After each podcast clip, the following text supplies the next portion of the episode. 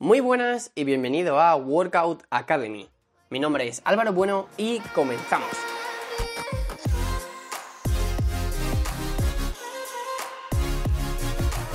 Hola y bienvenido de nuevo a este nuevo episodio.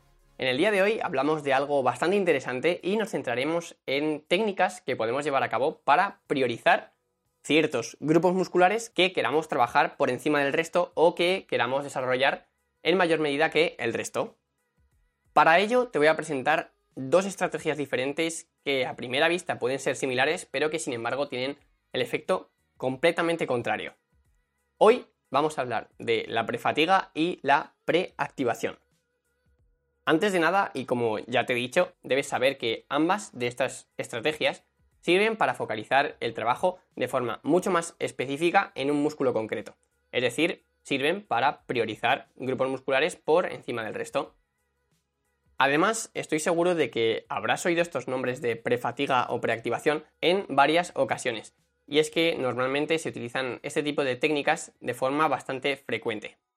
Pero déjame decirte que en la mayoría de los casos, desgraciadamente, también de manera errónea. Al fin y al cabo son técnicas que son bastante parecidas a la hora de aplicarlas, pero que como ya te he dicho antes tienen efectos completamente contrarios entre ellas. Entonces es muy importante saber muy bien lo que haces y por qué lo haces. Por un lado, el objetivo de la prefatiga, como su propio nombre indica, sería fatigar ciertos grupos musculares para poder dar prioridad a otros cuando hagamos un ejercicio multiarticular en el que se involucran pues, varios grupos musculares. Sin embargo, en la preactivación, el objetivo va a ser estimular justamente el grupo muscular que vamos a querer trabajar más previamente a una serie de un ejercicio multiarticular en la que, como ya he dicho, se involucren varios grupos musculares. Además, debes saber que en ambos casos, obviamente, deberás hacer un trabajo específico antes de esa serie para lograr tu objetivo. No te preocupes si todavía no te está quedando del todo claro en qué consisten estas dos técnicas, porque ahora vamos a pasar a ver el proceso que tienes que seguir para lograr tu objetivo. Pues bien, para poder llevar a cabo estas dos técnicas en un ejercicio multiarticular, antes debes hacer un ejercicio analítico en el que únicamente se involucre un único músculo que vas a utilizar posteriormente en el ejercicio multiarticular para trabajarlo. Un ejemplo muy bueno sería, por ejemplo, utilizar un cruce de poleas para utilizar la técnica de la prefatiga o la preactivación antes de hacer un press de banca en el cual también se involucra el pectoral. Y atento ahora porque aquí es donde está la principal diferencia entre el objetivo de hacer una prefatiga o una preactivación. Si haces un ejercicio analítico antes de hacer un ejercicio multiarticular en el que se involucre el grupo muscular que has trabajado en el ejercicio analítico, se pueden dar dos casos. El primer caso es que en el ejercicio analítico que realizas antes del multiarticular no estés llevando cada una de las series al fallo muscular y más bien te quedes a tres o cuatro repeticiones del fallo muscular o te dejes tres o cuatro repeticiones en la recámara. Sin embargo, el segundo caso que podría darse es que en este ejercicio analítico trabajes muy cerca del fallo muscular, o lo que también se conoce como un RIR 1 o un RIR 0. Entonces, fíjate que esta pequeña diferencia entre hacer el ejercicio analítico dejándote más o menos repeticiones en la recámara, va a determinar de manera completamente brutal lo que va a pasar después, en el ejercicio multiarticular.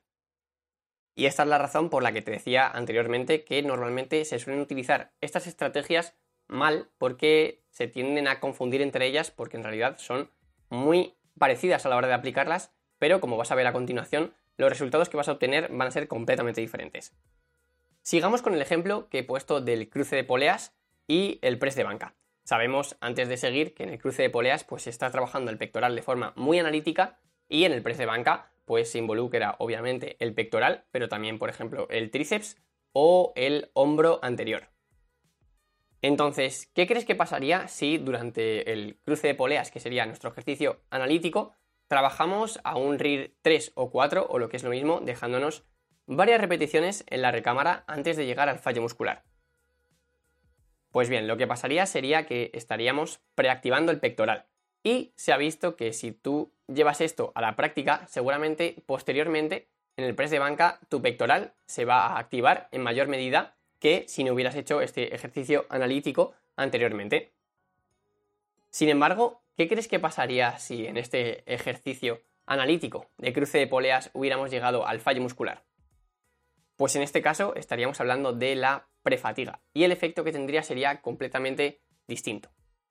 En este caso, cuando fuéramos a hacer el press de banca, nuestro pectoral estaría tan fatigado que el resto de grupos musculares que no son el pectoral y que también se activan en el press de banca, como por ejemplo, como ya he dicho, el tríceps o el deltoides anterior, van a tener que hacer un mayor trabajo para equilibrar la poca fuerza que va a tener nuestro pectoral durante este ejercicio. Por tanto, estaríamos haciendo el efecto contrario. Así que, a resumidas cuentas, para hacer una prefatiga o una preactivación debes hacer un ejercicio analítico antes de un multiarticular. En caso de llevar este ejercicio analítico lejos del fallo muscular, a unas 3 o 4 repeticiones, vas a hacer más énfasis en el músculo que has trabajado en el ejercicio analítico, como por ejemplo en el caso que estábamos poniendo en el pectoral con el cruce de poleas. Sin embargo, si en este cruce de poleas o ejercicio analítico estás llegando muy cerca del fallo muscular o al fallo muscular, lo que vas a hacer es totalmente lo contrario. Tu pectoral o el músculo que estés trabajando se va a activar muy poco en el ejercicio multiarticular que vas a hacer después. Y sin embargo, pues el resto de músculos que también intervienen en ese movimiento se van a activar más. Así que quédate con que es muy determinante lo cerca que te quedes del fallo muscular en el ejercicio analítico para poder aplicar esto. Una vez dicho esto, vamos a poner algunos ejemplos más para que puedas entender mejor pues, las aplicaciones que tendrían estas estrategias. Imaginemos ahora que, por ejemplo, pues queremos darle un gran estímulo al cuádriceps cuando hacemos sentadilla.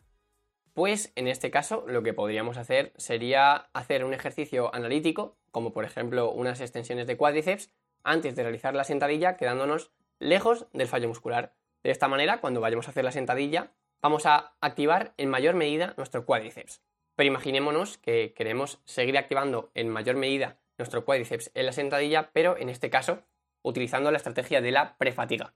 Pues en este caso seguramente nos venga muy bien llevar series al fallo muscular de a lo mejor un curve femoral en el que pues ataquemos este músculo al máximo y lo fatiguemos al máximo para que su activación sea literalmente cero durante nuestra sentadilla y que todo el estímulo se lo lleve el cuádriceps. Y con esto ya terminamos. Espero que te haya sido de muchísima ayuda este episodio y que haya sido capaz de aclararte la diferencia entre ambos conceptos y pues su aplicación. Como siempre, quiero recordarte que me harías un enorme favor si valoras positivamente este podcast en la plataforma que me estés escuchando y que se lo envíes a algún amigo tuyo que creas que a lo mejor le podría venir bien o que le podría parecer interesante. Una vez más, muchísimas gracias por estar ahí escuchándome y nos vemos en el próximo. ¡Chao!